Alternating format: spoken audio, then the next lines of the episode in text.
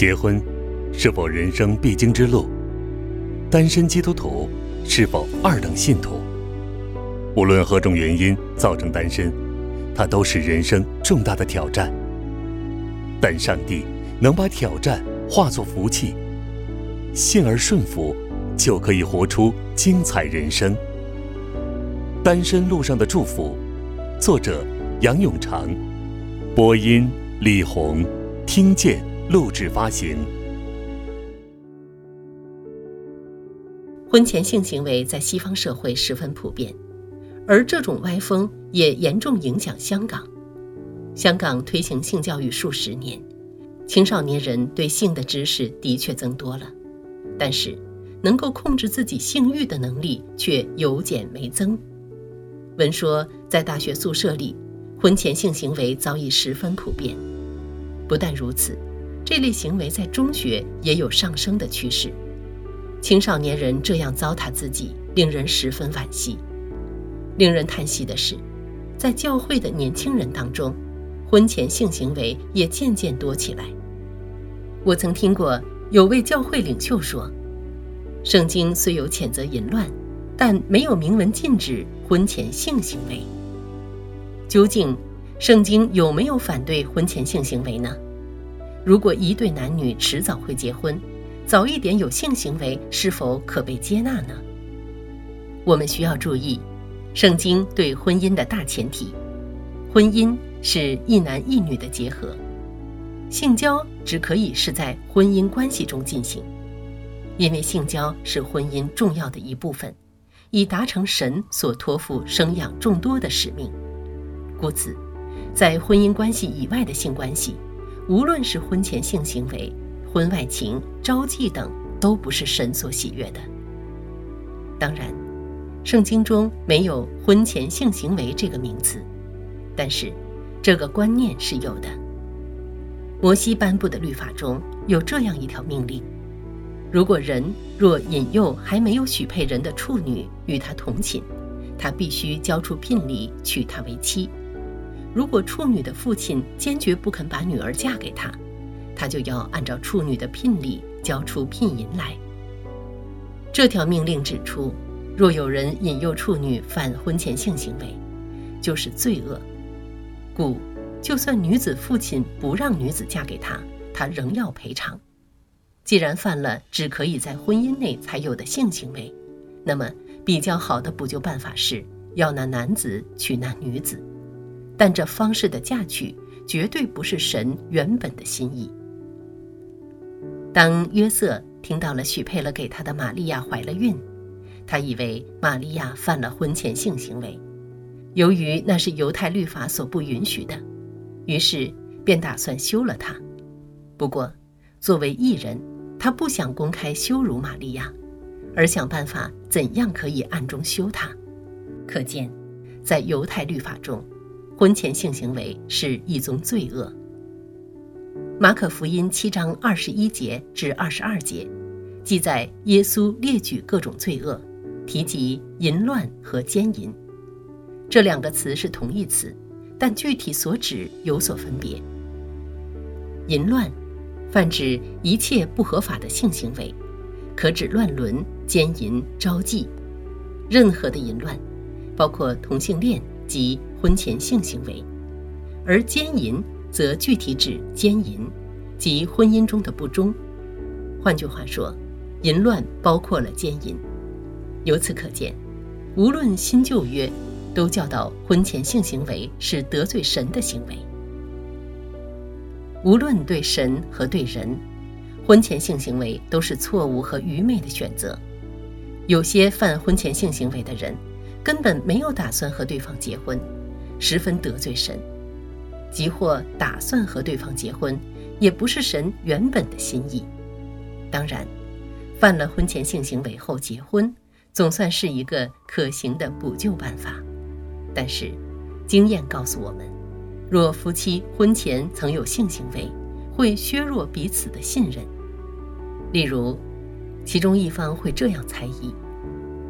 他和我在婚前已经有性行为，会不会他和其他人也曾经有过这样的行为呢？此外，有了婚前性行为后，谁能保证最终真的能够和这人结婚呢？若后来其中一方意外死亡，幸存的一方最终和另一个人结婚，那岂不是没有把最好的礼物给配偶吗？单身信徒需要坚决立志，不要犯婚前性行为，在谈恋爱时期，尤其需要小心预防。首先，约会的地点。不宜太幽静，以免情到浓时不能自禁。故此，公园的黑暗角落、对方的居所、外游时共处一室等充满试探之地，都不是单独约会的好场所。第二，男女双方需要一早有默契，定下界限，不能有过度亲密的肌肤接触，因为一旦有肌肤之亲密，就会越来越渴望进到下一步。这样迟早是会出问题的。此外，男方要尊重女方，不要强行满足自己的欲望。什么“你若爱我，就和我亲密吧”，这是极大的谎言。因为尊重对方的贞洁才是真正的爱。女方也要明白，不要以为能用婚前性行为去证明自己的爱，或以之去锁住或迎娶对方。这类事情往往适得其反，越开放反而得不到别人心里的尊重。男女双方若能好好靠主守住自己，留待婚后才享受闺房之乐，那份贞洁就是给配偶最宝贵的礼物。万一已经犯了婚前性行为，怎么办呢？应该真诚到父神面前认罪悔改，不要再犯。神愿意赦免我们，给我们重新来过的机会。不过，我们不要滥用神的恩典，免得失去进入神国的份。与婚前性行为一样，婚外情在香港也渐渐被视为平常或可接纳。近年的发展是，除了有妇之夫喜欢在外沾花惹草之外，连单身女性也无惧做第三者，主动出击。在大众传播的影响下，不少女性为了得到心仪的男士，或为要嫁入豪门，不惜主动追求已婚男士，美其名为争取爱情，实际上是抢人丈夫，甚至得手后自夸成功，毫无廉耻感可言。这真是一个可怕的潮流。很可惜的是，这种为自己争取幸福的风气也影响教会。有些信徒看离婚不是什么大不了的事，合则来，不合则分，而分开后，甚至分开前，能够找到另一个志趣相投的人再结婚，不是挺幸福吗？甘做小三也自圆其说。我不是拆散别人的婚姻，只不过他们根本性格不合。无论已婚或单身的信徒都需要明白，神看婚姻是十分严肃的。婚姻，人人都当尊重，床也不可污秽，因为苟合行淫的人，神必要审判。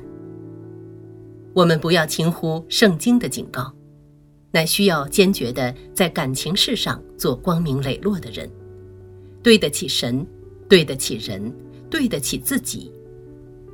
既然自己不喜欢别人介入自己的婚姻，为什么自己要介入别人的婚姻呢？爱是不加害于人的，所以爱就完全了律法。我们若真的爱别人，就不要破坏别人的婚姻。单身信徒需要一早立志，不做别人婚姻的第三者，也不要给已婚异性任何机会发展感情。我认识一些单身姐妹，因为憧憬爱情和婚姻，所以在这方面不设防，十分危险。这类婚外情很多时候始于长时间的相处，例如，单身姊妹和已婚弟兄是同事或同学，每天都有很多接触的机会，一不小心就日久生情。有些单身姊妹初时可能只是喜欢有异性留意自己和自己谈话，后来若弟兄表示爱护之情，自己就感觉飘飘然，身价百倍。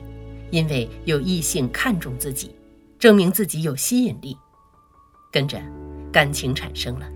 虽然理性上知道那是不好的，但是感情上又无力量抽身，结果唯有发展下去。如果姊妹本身也仰慕这位弟兄的才华，那就更一拍即合，进而发展为婚外情，后悔莫及。故此，信徒不应该等到不当的感情产生了，才思想怎样收拾局面，乃应一早就提高警觉，不要容许自己掉入进退两难或甘做小三的地步。如何提防掉入第三者的网罗呢？第一，单身信徒不宜和已婚异性交谈太过私人的话题。同样，已婚的信徒也要与已婚或未婚的异性保持界限。当然，在香港这个男女平等的社会中，男同事和女同事、男同学和女同学等有不少共同的话题，是十分正常的事情。不过，我们要小心，不要触及太过私人的话题。例如，若有已婚弟兄和太太感情不太好，就不宜和异性多谈这个问题。单身姊妹也要小心，若已婚弟兄和自己谈这个话题，最好尽快鼓励弟兄找牧者或成熟的弟兄，或专业辅导分担这个困难。倘若单身姊妹出于拔刀相助的心理辅导这位弟兄，往往弄巧成拙。不但不能帮助弟兄，反而令弟兄因单身姊妹给予他的支持而生出感情。第二，单身姊妹需要小心，不要发出误导人的讯号，让已婚弟兄以为有发展感情的可能性。有些单身姊妹口就说不会做第三者，但实际行动则接受已婚弟兄的约会或追求公示。那就等于欲拒还迎，传递讯号，鼓励对方追求。又有些姊妹会做出一些踩界的行为，向对方眉目传情，以此试试自己的吸引力，或享受一下调情的刺激。这些都是危险的行为，自找麻烦。相反，单身姊妹需要决绝一点，和已婚异性划出界限。例如。已婚异性送生日小礼物给单身姊妹，姊妹就不要接受，除非那是他们两夫妇一同送出的礼物。总之，不要背着弟兄的太太和弟兄有过于频密的私人交往。第三，单身信徒需要有主内良师益友的扶持。不少单身信徒遇到感情上的挣扎时，都会与闺中密友分担，寻求意见，这本来是好的。但是有些朋友虽然是信徒，但由于不熟悉圣经，其意见未必符合圣经的原则。倘若好朋友的意见只是出于人情，而不是按圣经的原则，有时可能因同情心作祟，将好朋友做第三者的错误合理化，那就变成瞎子领瞎子，两个人都要掉在坑里。为此。单身信徒不要只是寻求同辈的意见，乃需要有勇气请教牧者和灵性成熟的肢体，如何处理情感的挣扎，在迷茫中寻找圣灵的指引，不致越走越错。至于已婚信徒，真言的提醒是很适切的。你要喝自己池中的水，饮自己井里的活水，要使你全员蒙福。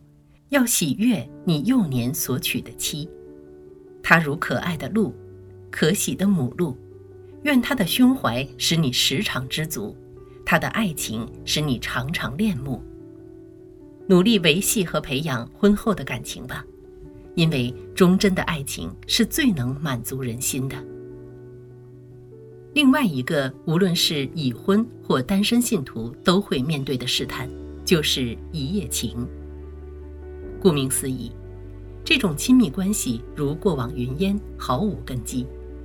既然是那么短暂，甚或会带来长久的内疚和痛苦，为何仍有信徒会犯这件罪恶呢？一夜情背后有各式各样的原因，有的出于一时冲动，有的出于好奇或尝试的心态，有的在外游或公干时感到孤单而一时失去把持，有的因节期饮酒而失去理智，有的因工作压力太大而需要发泄，有的和网友见面就生事，有的以为可以用身体去换取爱情。仇敌魔鬼如同吼叫的狮子，遍地游行，寻找可吞吃的人。信徒务要警醒，加以防范，免得一失足成千古恨。无论已婚或单身信徒，都需要建立一个充满爱的生活。有健康之爱，最终之爱就不容易介入。爱的源头就是神，因为神就是爱。当信徒沐浴于父神的大爱中，享受他拣选和无条件的接纳，感谢他舍弃爱子救赎我们的恩情时，信徒自然会对父神生出敬畏之情。遇着情欲试探时，就能如约瑟一样站稳立场，不肯做出恶事得罪神。已婚的信徒，一方面需要立志忠于配偶。另一方面，需要培养婚姻的爱情，夫妻双方都要做出努力。做妻子要小心，尤其是有了儿女之后，不要把精力全部放在孩子身上，而忽略丈夫的需要。做丈夫的，不要把精力全放在事业上，而忽略了妻子。夫妻爱情坚固，生活充满爱和浪漫，第三者或一夜情就无机可乘。单身信徒虽然没有婚姻，但是仍可让爱环绕自己，以爱心服侍周围的人，家人、朋友、同事、同学、教会、社区等，接受家人和朋友的爱，靠主的恩典建立一群知己好友，在生日或节日时期一同欢聚，可以大大减少在节庆时的失落感。此外，要谨慎独处的时刻，不要因好奇而浏览色情网页或杂志，而那些色情内容只会挑起性欲，叫人不能自禁，很容易掉入情欲的陷阱。当然，就算我们没有这些坏习惯，也要常常小心提防，非礼勿视，因为走在街上或搭乘公共交通中，都很容易会看见不雅的图片或动作，故此。要常常抱着主耶稣所提醒的那份严肃的心态。若是你的右眼叫你跌倒，就弯出来丢掉，防微杜渐。自己以为站得稳的，需要谨慎，免得跌倒。主导文教导我们常常依靠主，不叫我们遇见试探，救我们脱离凶恶，这是得胜的秘诀。倘若犯了以上罪恶，怎么办呢？将你的问题带到父神那里吧，求他宽恕，求他更新，求他洁净。圣经的应许是很真实的。我们若认自己的罪，神是信实的，是公义的，必要赦免我们的罪，洁净我们一切的不义。父神是那位乐意给我们翻身机会的主，就算如大卫那样。犯了奸淫和借刀杀人的罪，但当他真诚痛切悔改的时候，神仍赦免他，悦纳他，重新使用他，并给他一生这样的评价：我寻得耶西的儿子大卫，他是合我心意的人，凡事要遵行我的旨意。重要的是真诚悔改，不要重犯，并要忘记背后，努力面前。竭力遵行神的旨意，那样人生仍可经历无比的祝福。